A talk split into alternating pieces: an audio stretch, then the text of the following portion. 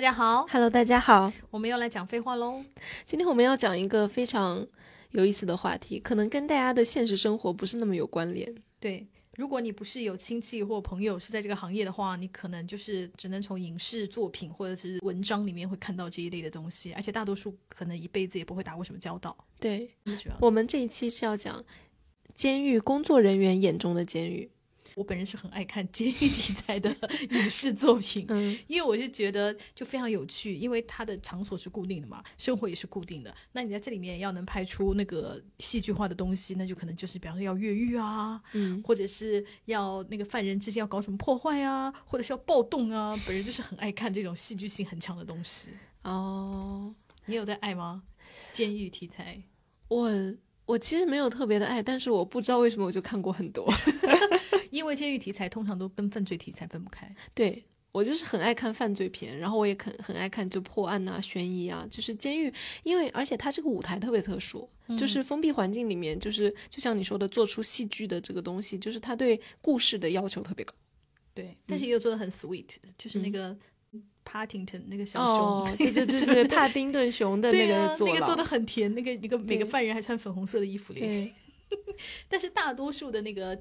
监狱的那个还是还是拍的蛮严肃的，因为我妈就是去年看了一部剧叫《巡回检查组》，然后那个剧里面当时他那个监狱嘛，就是他是在监狱实拍的，然后我看那个花絮就是讲说，青岛有一个新的监狱落成，然后在那个监狱还没有开始使用之前，先借给剧组拍戏，就也就是说，它就是真正的监狱，就是在真正的监狱拍的，所以它里面的那个就是。呃，布置啊，就包括床位啊，然后会议室啊，什么什么什么的，就是真实监狱里面的样子。但是因为我舅舅本人他就是监狱管理局的，但是因为我舅舅不是一线管理人员，我舅妈是一线管理人员，然后我舅妈就是当年在一次监狱暴动中就是差点死掉的那种，嗯，然后他就是说，他一开那个监狱门，然后一群就是女囚，是女生，女囚暴动，然后就是就是打那个劳改干部啊，就什么，因为我舅妈是一线的女狱警。然后就打他，然后就是就是我舅妈就是差点死在里面，当时就哇，就是监狱对我来说就是 充满了就是神秘和不安那种。我好朋友的男朋友就是是他是一个狱警，但是他不是个中国人，他是个英国人，他是在英国的监狱里面当狱警，他也不能算狱警吧，building manager，他特别像什么呢？像监狱里面的大楼管理员。就是，比方说帮你们换窗户啊，帮你们修暖气啊，因为监狱里一定会遇到这种事嘛。他是专门帮他大家解决这些事情的。然后呢，英国有监狱分为两种，一种叫封闭式监狱，就是比方说罪行比较高的啊，然后或者是罪行比较严重的啊，就是会关关在那个呃封闭式关，一般什么皇家监狱啊，或者是高级监狱啊，都是封闭式的。还有一种监狱，他们叫开放式的，那种监狱一般都会在。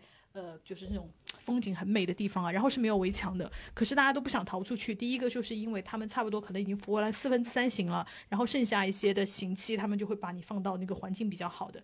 然后呢，他们也是在深山老林，就是你跑出去可能也要跑好久好久好久好久才能有人烟，所以大家也不愿意跑。以及还有一部分就是关在开放式监狱里的是什么人呢？就是年纪已经很大了，比方说他服完四十年刑，他已经没有办法再回到社会，那他就没有地方去了，所以他们就会留在这个开放式监狱，有点像疗养院的地方。哦，对。然后我朋友的男朋友就是在这样一个监狱里面就是工作，然后他就他就跟我们讲了很有趣的故事。他们就挖那个花园里的水渠，然后呢就派了一个犯人跟他一起工作，然后他说那。那个犯人就是非常的斯文和就是文质彬彬啊，然后就谈吐也很那个啊，然后，然后她男朋友就是一个不太爱讲话的人，然后就跟那个人一起工作了大概一周吧，然后那个人就是他觉得那个人非常踏实肯干，是个好人，然后他就没有忍住问那个人 犯了什么罪被关到这里来的，然后那个人讲完以后，她男朋友说好，以后我再不多嘴了。然后那个男的是犯什么罪呢？那个男的二十多岁的时候在太平间工作，把他里面所有的尸体都强奸了一遍。服刑服了很久了，然后还有一个很精彩的就是英国特别特别著名的贩毒的大枭。就是那种特别特别大的大毒贩子，就是大家经常可以在新闻里面看到他的那种大毒贩子。然后怎么会突然关到那个开放式监狱来呢？是因为他就是警方一直找不到就是证据定他的罪，已经追他。然后呢，他们抓到了一个他极小极小的罪行，可以判他个两年或三年的。他们想说不管那么多，先把他抓起来再说，就把他抓到了那个开放式的监狱来，就把他关到那里去了。然后，所以我朋友的男朋友就得以在那里面认识了，就是认识了这个大毒贩子。然后呢，那个大毒贩子也很好笑，那个大毒贩子就是属于那种。我朋友男朋友说，他就属于那种。特别容易跟别人掏心掏肺那种，他就分分钟就想跟他做兄弟，甚至那个毒贩子非常欣赏我朋友男朋友，还邀请他说等我出狱了，你要不要来跟我干？然后他男朋友说不用不用不用，谢谢你。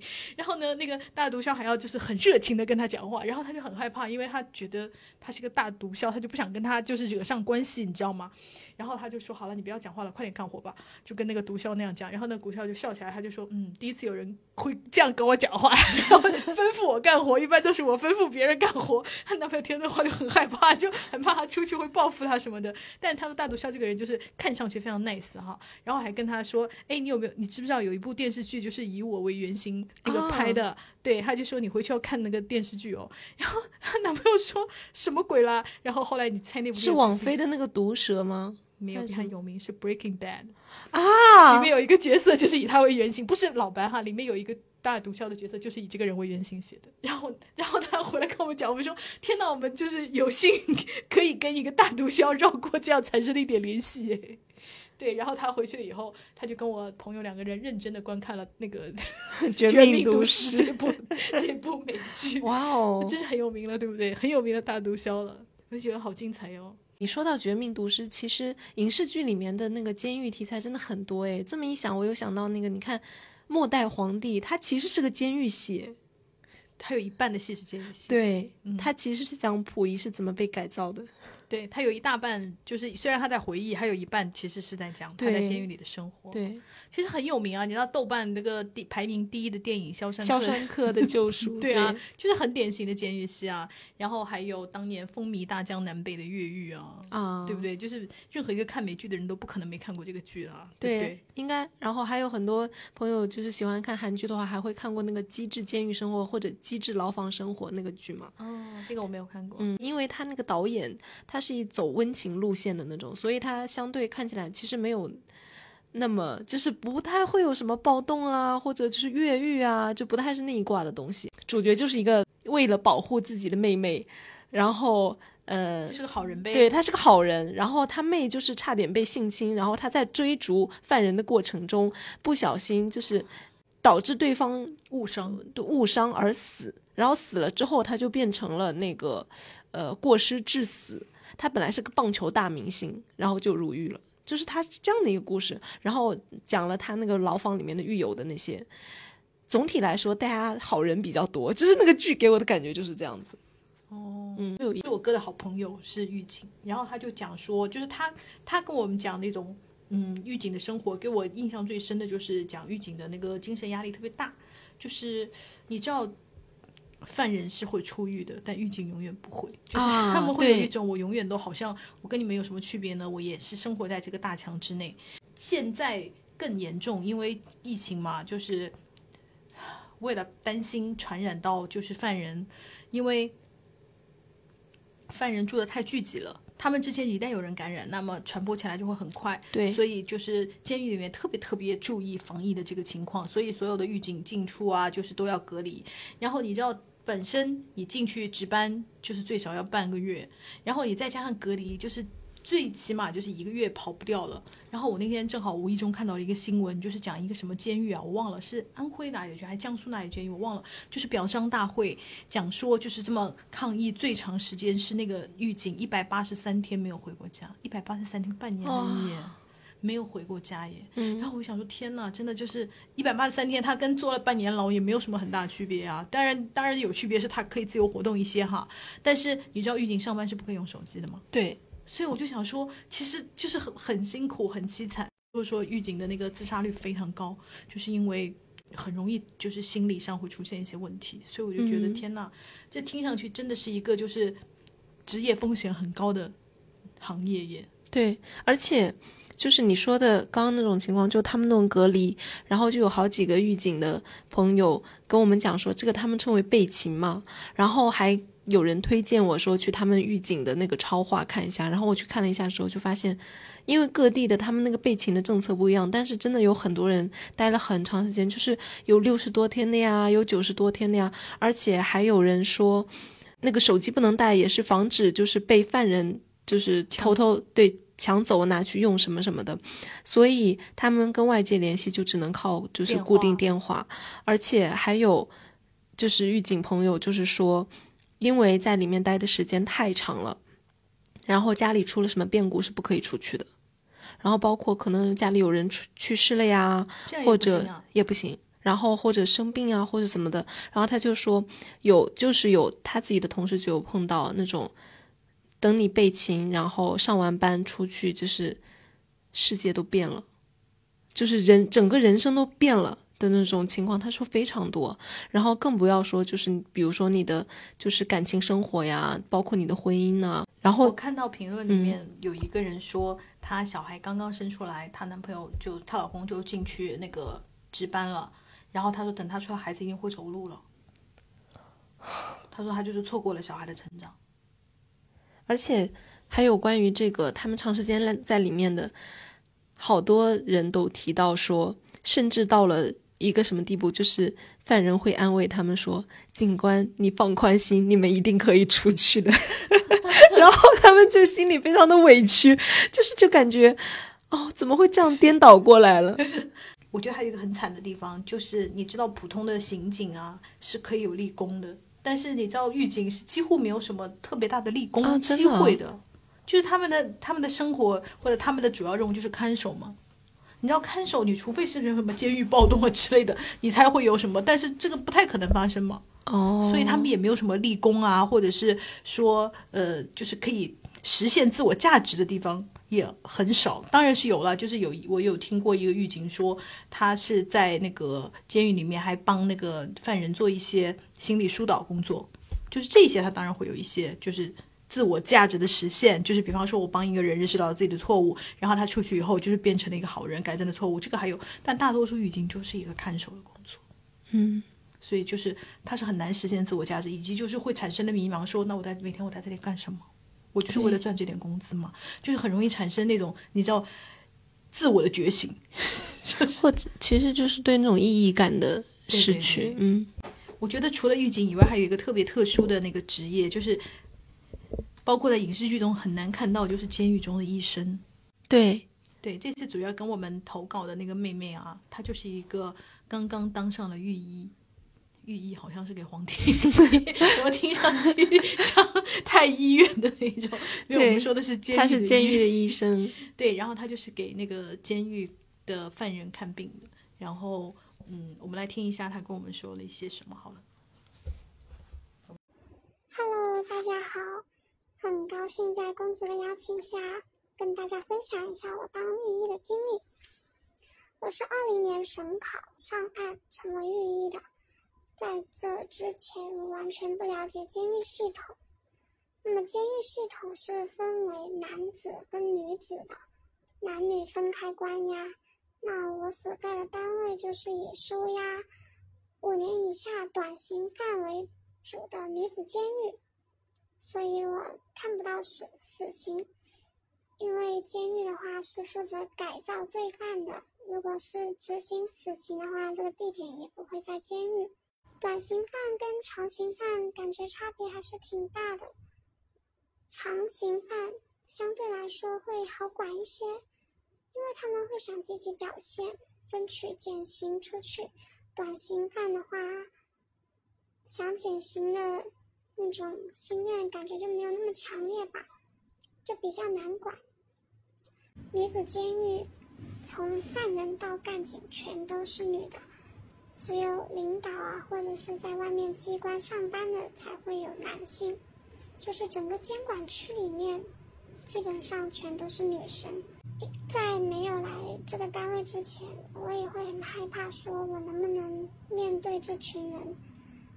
毕竟他们是犯罪的人群，事实上见到他们之后，感觉也没有那么可怕，因为他们统一的短发，统一的囚服，而且对着警官很恭敬。因为如果要跟警官说话，犯人是要打报告、蹲下说话的，不会直直的就站在你面前，还要保持一定的距离。因为我在社会医院工作过，所以。在监狱医院工作的话，感觉差别还是挺大的。在社会医院，你需要服务态度好啊，要有耐心啊；但是在监狱医院里面，好像就不太需要了。犯人是不允许啰里吧嗦、唧唧歪歪说很多废话的。如果你有不舒服，问你什么，你答什么就可以了。这个时候我就会觉得，监狱的犯人的医疗待遇真的比外面的普通人好太多了。比如说，你有糖尿病、高血压、甲亢啊这些需要长期服药的话，都会给你吃药，而且定期抽血检查。然后根据那些指标来调整你的药物。这些你在外面的医院的话，也不是每个人都能做到的。监狱保障了这些罪犯的衣食住行，还有医疗，他们只需要丢掉所谓的尊严，就可以得到这些，真的合理吗？这就是我这个。新人小白的疑惑，慢慢的我也开始看开了，这可能就是国家对公民的保障吧。进来之后，我还当了半年的狱警，然后去年的十一月份才回到医院当御医。主要的工作经历的话，还是在监区会比较多一些。那我就来告诉大家。一预警一天的工作内容吧，每天的工作内容就是跟着罪犯的生活一整天。罪犯六点起床，六点二十你要去到楼层去点名，把他们放出来上厕所呀、吃药啊等等，然后就吃早餐，然后去工厂开工，回来吃饭。午休，一点半起床，去工厂开工，回来吃晚饭，洗澡，看新闻联播，搞卫生。在九点钟左右就可以点名锁仓，就可以离开楼层了。然后干警就要去开会。开会讲讲你这一天遇到了什么问题，你所管的楼层有没有发生什么事情，谁跟谁有没有闹矛盾啊之类的等等哦。锁仓之后，就是属于犯人们的自由时间了，他们可以吃零食啊、写写信啊、聊天啊之类的。想睡觉也可以，就立刻睡觉了。在监狱里面的话，那个灯。一天都不会关的，他们是开着灯睡觉，而且被子是不允许遮住脸的。在监控底下，我要清楚的看得见每个床是谁。如果说遮住脸的话，也会打个对讲过去，让他们把脸露出来。所以狱警睡得比犯人还要少，工作还是挺辛苦的。如果晚上还有个急诊什么的话，那真的睡的眠时间会非常的少，就是医疗条件会没有那么好，药品没有那么新，没有那么多，在监狱医院也没有办法提高你的医术了，毕竟经验会比较缺乏，在里面是什么病都要看的。内外科、妇科、耳鼻喉科、五官科这些，感觉自己都不是很精，但是你都要会。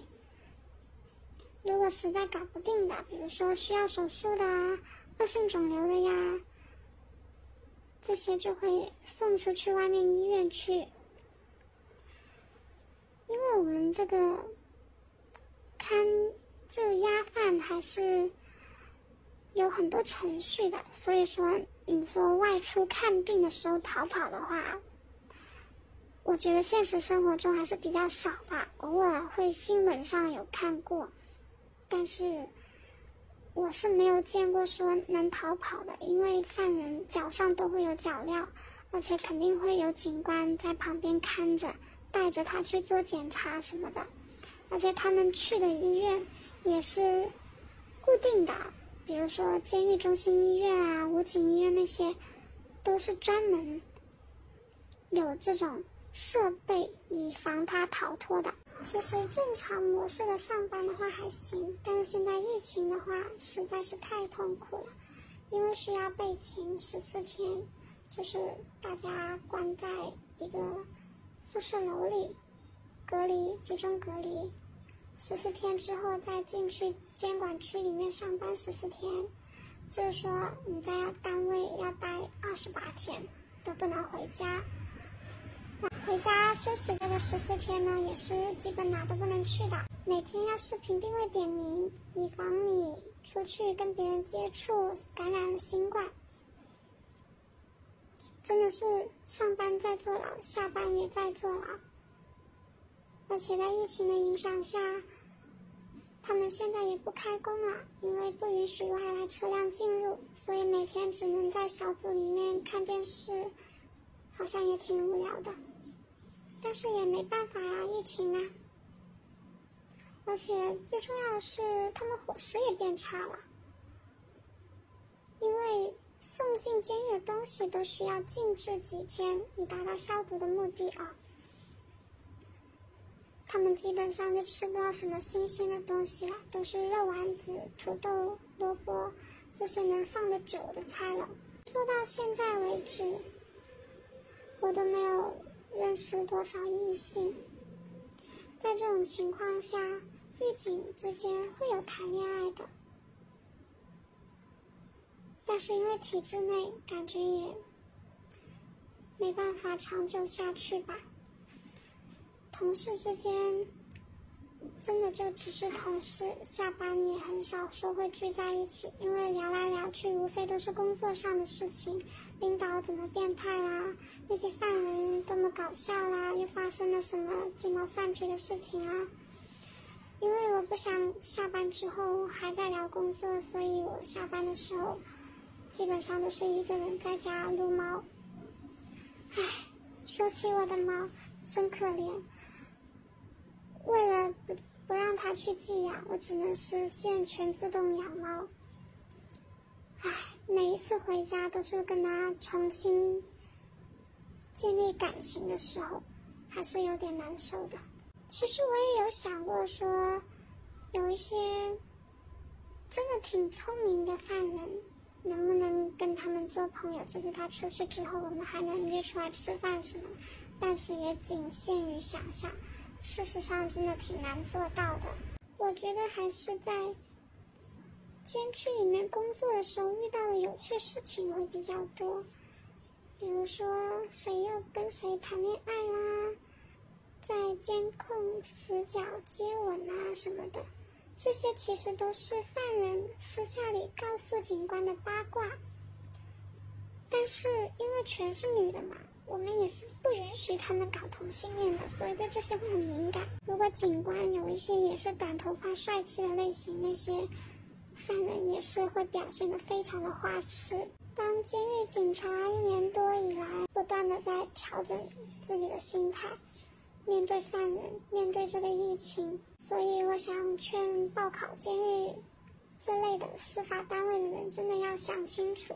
其实刚刚跟我们分享的这个朋友，他也讲了很多方面啊，我觉得蛮有意思的，就是一个是他的一个思考，就是关于，嗯，为什么在监狱里面的犯人反而能得到更好的就医条件，他觉得很不公平的这个感受。当然，他有很好的一面，就是保证了我们所有的那个犯罪的人也是有人权的嘛，人权可以讲吧。就是不管你是犯了多多重的罪，你哪怕是杀人也好啊，抢劫也好啊，做了多么危害社会的事情，可是我们依然把你当成人来对待。对，我觉得人确确实是应该得到人的基本权益，这个是没有错的。理论上来讲，每一个人其实都应该有得到医疗救治的一个，这是人的基本权利。其实这个问题不在于说为什么犯人得到了，而在于说。其实所有人都应该得到，享受不到你应有的权利，并不是被犯人剥夺的。对，嗯，以及不是犯人免费享受了，而是我们其实每一个人都有权利享受，就是包括可能有一些免费的东西，而且包括包括在医保里面啊。嗯，然后他讲的另外一个视角，我觉得也很有意思，因为特别有时代特色，就是疫情下的大家不不论是狱警、狱医。就是被擒的问题，我们前面已经讲过了。然后另外的就是他也讲到了，就是对犯人、对服刑人员本身也是有影响，比如说吃饭呢，对对对，吃不到新鲜的蔬菜了。对。然后，而且其实不知道大家还有没有印象，就是疫情疫情初期的时候，很容易爆发大规模感染的，其实就是几家监狱。对对对，和养老院嘛，就是人群比较聚集的地方，以及因为你想，呃。我上次听一个狱警就是的播客哦，其他的播客，他讲他们大概一间就是牢房是要睡二十个人的，就是十十这边十张床，那边十张床，上下上下这么睡，一张一个房间大概睡二十个人的。你想想看，这种人口密度，你几乎一个人感染，那就是整个监狱，就是我觉得人人都会感染，对吧？你根本不可能的，而且你放风放风就大家都在一起的嘛，所以我就觉得，当然你就是。提高警惕是是有道理的，但是狱警也真的是很辛苦。什么？因为刚刚这个妹妹讲，她基本上就是二十八天，也就是一个月耶。对，一个月就是这样子就没有了。而且关键是他们下了班也不能出去，也不能出去随便溜达。你去哪里？因为你很可能会被感染上嘛。所以你下班以后你要出去逛街啊什么，或者你要出门啊什么，都是要经过报备的。所以我就觉得这一点，那就相当于其实你也还没下班呢。对，所以他不是原话就讲说上班是坐牢，下班也是坐牢。对，我就觉得啊，那真的对于那个狱警来说，真的就是代价很大的。我不知道狱警的工资是多少，狱警会就是各个地区不太一样，就是有，嗯，像有一个朋友，他是男朋友是狱警，然后他说，因为是上海的，可能就是财政上比较宽裕吧，然后他就说待遇很好。嗯，一年他说到手好像是有二十万还是怎么样的哦，那还不错。嗯，对，因为我以为差不多一个月一万左右这样子。对，然后他说，而且就是可能公积金啊，我具体细节我其实不太记得了。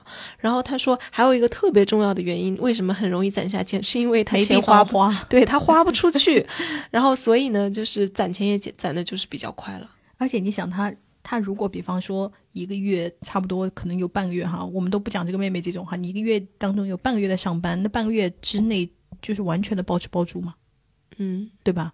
就是你半个月在监狱里面几乎是没有地方花钱的，就可能就单位小卖部。对，你你想花也没有。给女主播打赏哦，没有手机。对，就是什么都不行嘛。所以也有另外一位狱警朋友，他就说啊，我们是就是有命赚没命花。对对对，我觉得主要是。没有网络这件事情比较痛苦。犯人的学习时间，就是包括比方说看新闻联播啊、看书啊那些阅读时间的时候，狱警也还是在工作耶，所以劳动强度真的是非常非常，因为因为又劳心又劳力。然后还有一个就是狱警朋友，他跟我分享说，其实不仅有监控，其实还有监听，就是声音也是听得到的，就是你在讲什么，比如说你表面装的很平和啊，就其实是在放狠话，那个那个其实也是能够就是被。啊，对，现在的摄像头，现在的摄像头是可以同时收音，就是我们家用的也可以的。哦哦哦，对对对对啊！你看你小猫，你都是听到的。没错没错，就是而且他说，尤其他作为狱警来看的话，大家都是要就是有一个评分体系，就是你要是犯了严重的错误，你还要扣分，然后你的分数还有可能影响到就是你的就是评价你的表现啊，还有影响到你减不减刑啊什么的。所以其实他说，一般会闹事的人其实是很少很少的。我们还问了，就是关于同性恋的，其实这也是监狱中很难回避的一个问题哈。然后你看这个女生，她跟我们分享的时候，她就说会有，然后就是发现了的话，就是会把两个人物理隔开，这样子。对对对，嗯，可能就是怕产生的那种纠葛呀，什么什么的，会比方说就是带来一些风险嘛和不安全的因素，所以他们一旦发现就是有苗头的话。他们就会立刻，比方说，就把你调离这个房间。对，而且他说，然后有另外有一个狱警朋友，就是我问了他这个问题哈，然后他说其实挺多的。他在就是他工作年限，就是具体我就不讲了哈，他工作年限还蛮长的。然后他说挺多，但是不被允许，因为被发现了之后就是会给扣分，就是我刚讲那种评价体系。然后呢，两个人物理距离拉开。他说很多人，因为他是女子监女子监狱的。然后他说，很多人老公孩子一直在家里等，经常打电话写信，也不妨碍他们恋爱。我会觉得是在里面坐牢的漫漫漫漫长路找个伴而已，并不见得是真的爱情。很多人爱的死去活来，一出狱就马上跟男人结婚生子了。然后我就我就说，那你们是怎么来判定他们两个是在谈恋爱的呢？因为有很多时候就是女生之间就比较亲密的那种，你怎么知道那是谈恋爱，不是就是关系很好？可能就是舌吻吧，是不是？他说是是会有情书，他说是比如说会传递纸条，然后内容是情书，有的呢就是偷偷在水房牵手，或者短暂的抱一下，隔着口罩隔着口罩亲一下（括号我们是大公厕），然后呢都很短暂很快，因为到处都有监控，所以就是会可以监听到嘛。然后而且也会有别的犯人是会跟就是狱警报告的。为什么不让谈恋爱啊？还是说你是来改造的，不是他妈的来享受的？我也不知道，希望就是就是听到这里的狱警朋友们，就是从你们如果你们的规章制度里面有明文的那个的话，对啊，就是可以给我们解释一下，因为我们就是觉得还蛮疑惑的。对，或者说就是实际生活中有什么例子，比如说如果两个人谈恋爱了，会有实际上有什么影响？就是我们希望听到一些具体的理由。因为我记得犯人如果比方说哈，我是在监狱外面有一个恋人的话，我服刑也不会不准我跟我男朋友通信啊，或跟老公通信吧，对吧？那为什么不能恋爱啊？但是可能因为大家人都关在一起吧，然后你们两个产生特别密切的联系，会不会？我也不懂，我不懂这里面主要是恐同的因素占 更多，对对对，我不知道他是因为什么，还是管理的层面的考虑，不懂。我评论里面有一个妹妹讲说，她曾经在医院里面，呃，看病看到过，就是犯人来看病，就是有好几个警察，就是一直紧紧跟着，而且他们都是戴着手铐脚铐的，然后就是在他看来，那个逃跑难度非常的大。嗯有另外一个狱警朋友的分享，他说，因为就跟就跟刚刚我们讲的一样，他说视频监控其实已经是无死角的了，而且个人活动区域都是有严格的限制和控制的，所以你想脱离监管混在一起，就无论是亲密的也好啊，还是想搞事情也好啊，这都是很困难的。然后，而且呢，在里面的人都要努力考正考核分，这个分数直接关系减刑。如果你有越轨行为，就要扣分，就会影响减刑。这个是紧箍咒，特别严重恶劣的违规违纪，甚至会关禁闭。他是哦讲关禁闭，他说这是很可怕的惩罚。然后就有人问说，可是关禁闭有什么呢？然后就是就觉得就也还好吧。他就说，关禁闭室有吃有喝，可以上厕所，但是独自关在一个很小的封闭空间，没有任何消遣的东西，十四天起步。你可以找个类似的地方待一个小时试试。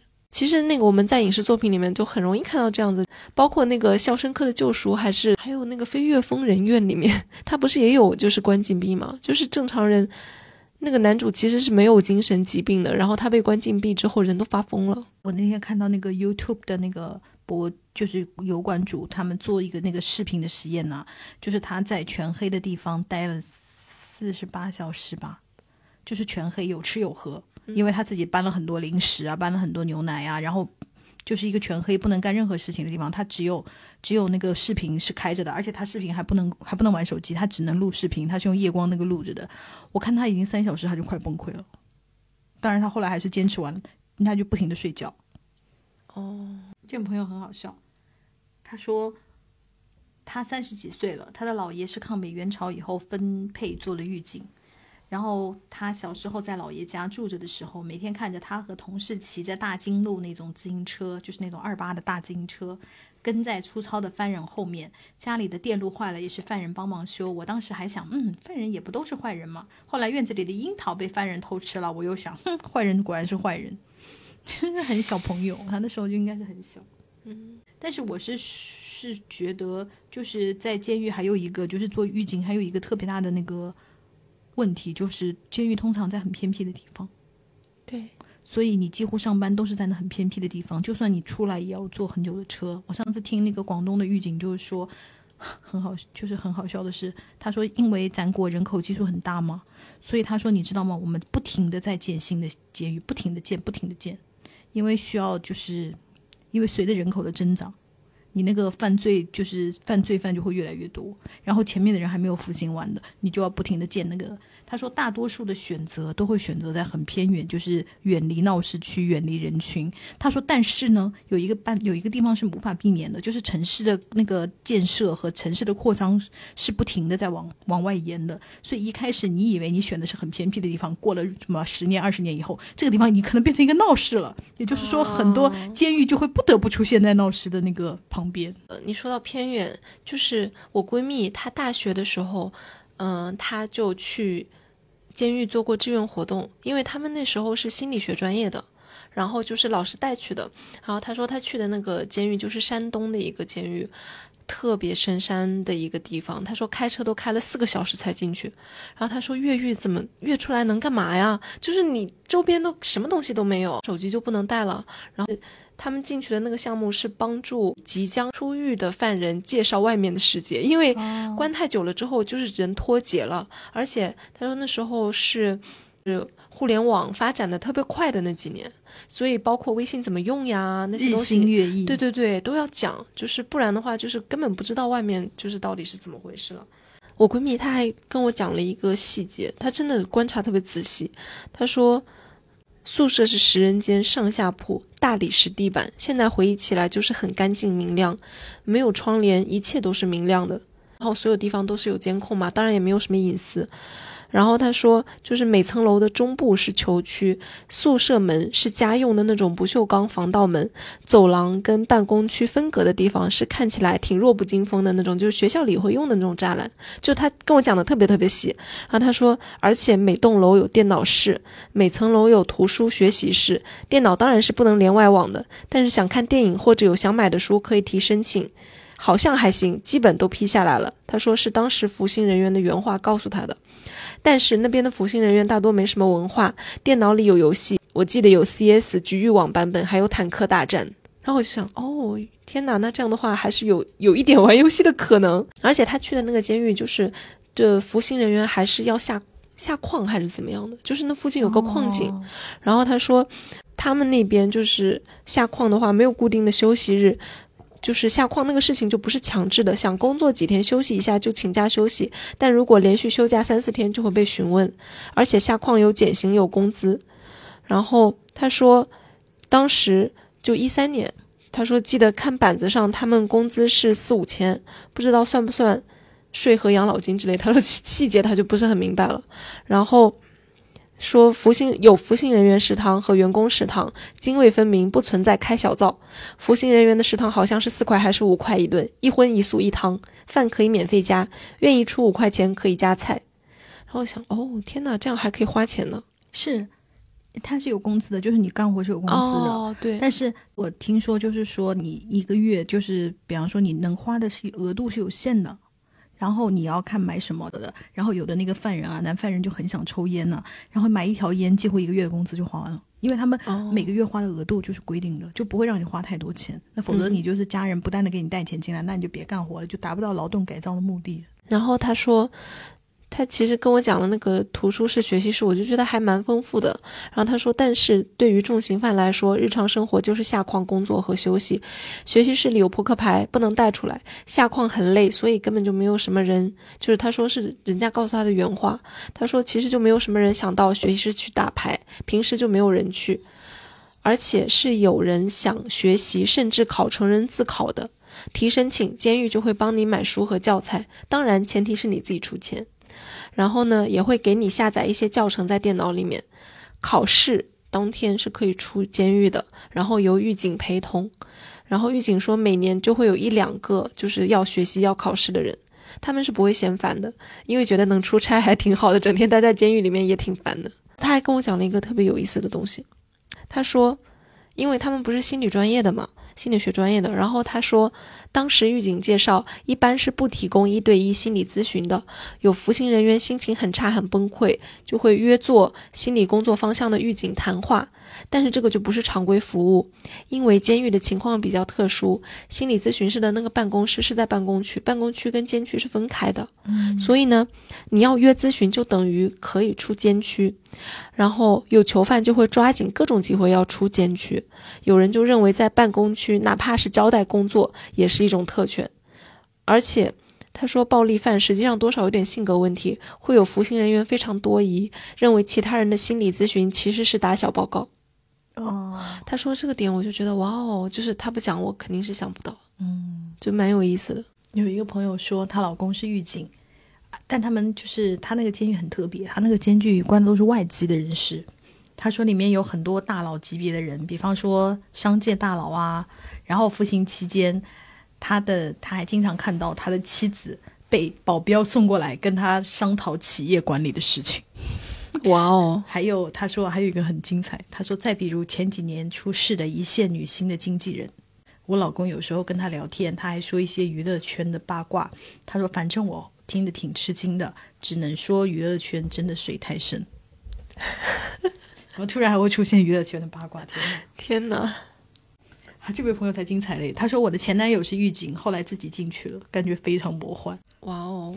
哎，不过讲的这个就是，我就想到，因为那个我问了好几个狱警，就是有他们有没有就是会和犯人成为朋友的，然后他们都说，其实因为首先规章制度是不允许的，嗯，就是会认为你这个是就是触犯纪律的一个问题，对对对，还有就是。如果发现类似情况，当然就会处罚嘛。而且他说，因为有这样的情况出现，因为大家都是人嘛，其实势必会有这样的情况出现，就有有有一些就是可能会甚至会参与到犯罪活动中啊，就是反而就是进监狱的。也就有一个朋友，他说他弟弟是狱警，他说就有犯人拿自己家属给带进来的东西试图贿赂狱警，我弟就被问过要不要某样东西，这个某样东西说的非常隐晦，以至于他当时并没有听懂。他说：“但是呢，敢这么做的，一般不是胆子很大，就是刚进来没有混油，而且一经发现绝对处理。加上隔离并不是一个人一房间，要夹带绝对很难。在我家这边这个监狱，几乎不可能夹带。进去隔离的时候，像手机、打火机、自己抽的烟等等，都不会让人带进去。进酒店搜一遍身，出酒店进监狱搜一遍身。狱警的警服换洗都有数，会仔细检查有没有夹层。”而且，监狱这种单位，整个附近的乡乡镇卡口都会被戒严，有外地牌号车辆经过会被拦。同一市级下辖的其他县镇可能正常生活的时候，监狱附近的乡镇是不允许人随便出入的，各大路口都有卡口。还有一个评论说，我有个朋友就是做这个的。前两天还说呢，他们上二十八天，休息十四天。疫情那会最长的时候上过四十九天班，进去手机就被没收。每天上班的时长是十五小时左右，还不能带课外书进去。每天晚上隔一个小时就要给犯人量体温。这都不说了，他说主要是面对的罪犯压力很大。因为他说这几年犯罪率虽然降低了，可是手段却越来越残忍了。进去真的很压抑。我估计他可能是看重刑犯的吧。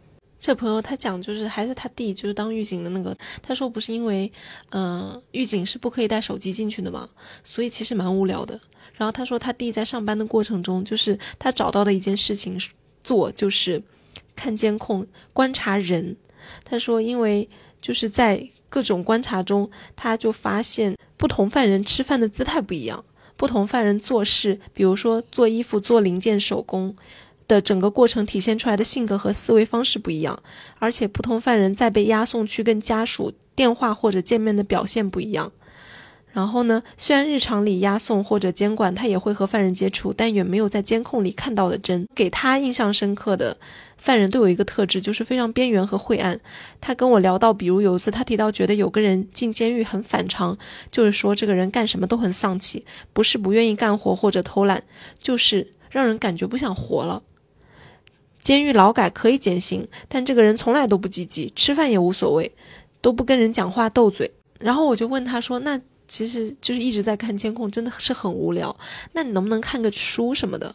就是也会，虽然不能看手机，就是也会好一点。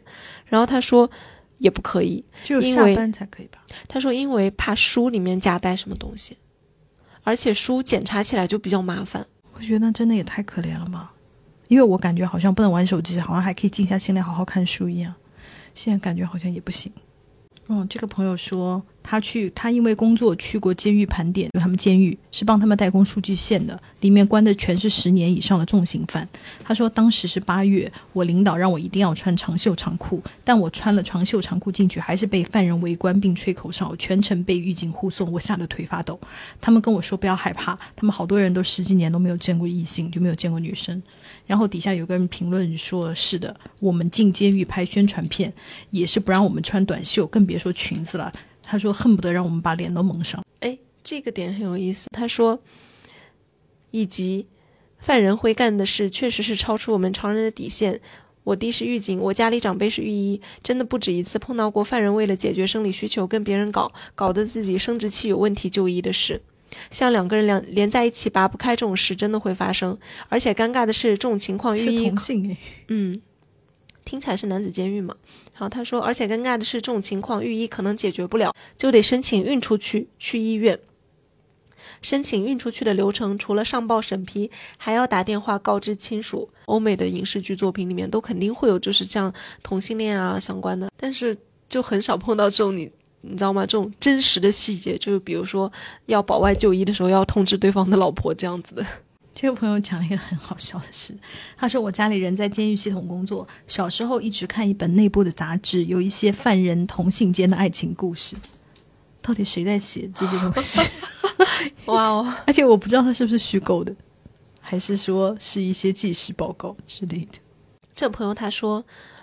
我小学的时候去女子监狱演出，深刻感受到女囚和男囚的不同。很多女囚都是怯生生被吓到的样子，女警官们也不用大声吼，他们就很听命令。演出完，领导发言：“你看着他们这么可爱，想念自己的孩子吗？多久没见了？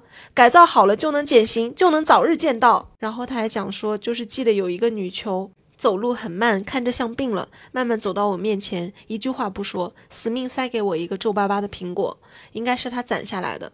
回家后跟我妈说，就说了这件事情。他说：“那你一定要好好吃掉。”后来看《哈利波特》，纳威去医院看自己被食死徒折折磨疯的妈妈，妈妈一不发一言给他塞旧糖纸，我就突然想到了那个女囚走过来给我塞苹果的样子。哇！很不错，这个细节，嗯，而且我觉得妈妈好好哦，我以为妈妈会说，呃，这个东西不要吃了，什么之类的，嗯，妈妈真的不错。这个朋友他说是女子监狱的在职的女警，然后他说，他讲他的这个工作还蛮不一样的。因为他是负责教育改造和生产任务的。他说有各类课程，有技术培训，个别谈话，还有亲情帮教。效果最好的是个别谈话。我们每天的工作做的最多的就是谈话。打架要谈话，违纪要谈话，生病要谈话，家里出现变故要谈话，状态平稳也要谈话。我从一个社恐变成了话痨。他说，疫情以前会联络家属进监狱参观，和服刑人员一起吃饭；疫情以后就只能视频会见、电话联系。以前监狱还有一些政策，可以帮那些没有上户口的服刑人员的子女联系当地政府办户口，也有帮忙找到多年未联系的家人。哦，我觉得这就很好耶，很人性化。我就问他说：“那？”因为他们现在就是这个工作的状态，心理健康情况怎么样？他说，之前觉得还挺好的，因为疫情原因，有很多家庭和情感生活出现了问题，比如说女狱警照顾不到小孩之类的情况，对大家的心理状态多少是有点影响的。我们单位目前还行，有传言说兄弟单位有同事自杀的情况，不知道真假。然后犯人呢会有自杀，但是不允许出现自杀。如果犯人自杀，我们民警是要负责任的，轻则降职、处分、开除，重则坐牢。这是我从今以来最无法理解的政策。真想自杀的人怎么都能死得成？我们是真的管不住。以前监狱内是不可以有危险品的，药物是管控的，有护监组每天盯着，睡觉都开着灯，有人盯着，还每天搜身。这种情况下，一心求死的罪犯还是各有各的方法。近几年，女犯自杀行为较少，男犯自杀行为变多了。但这也是属于跟脱逃一样的大事，出一件全国都要学习反思、敲警钟的那种。成功自杀的其实也不多。然后他还总结了一个很有意思的事情，他说：“嗯，我们有个有趣的发现，女杀人犯大部分都是因为情，要不就是杀老公、杀男友、杀情夫，要不就是杀老公前妻的孩子、杀婆婆公公。贩毒吸毒女很多都是因为另一半走上这条路。就像我今天看到一个截图，他就讲说，在精神病医院，男病人都是想干大事儿，女病人都想被爱。然后呢，他说除了直系亲属不允许他们与别人联系，所以也会在电话里防止他们与亲属串供，把朋友啊、同案犯呐、情人啊的联系方式拿到手，到时候骗我们说是哪个亲属换了号码，登记在名册上。这都是多年斗争经验，以前还有电话远程操控家属犯罪的，所以就会一定要要求要监听。然后有另外一个朋友就是跟我讲了，到现在的监狱已经不是电视剧里的形象了，有两堵围墙，每一个墙上都是有电网的。监狱的大门通常不会开，因为非常危险。探视走的是专门的探视通道，狱警走的是狱警通道。狱警通道有三道门。先走到第一道和第二道之间，关第一道门，这个是电门，然后依次第二三道，可能是钥匙。曾经出现过停电，有人被困在第一道、第二道门之间。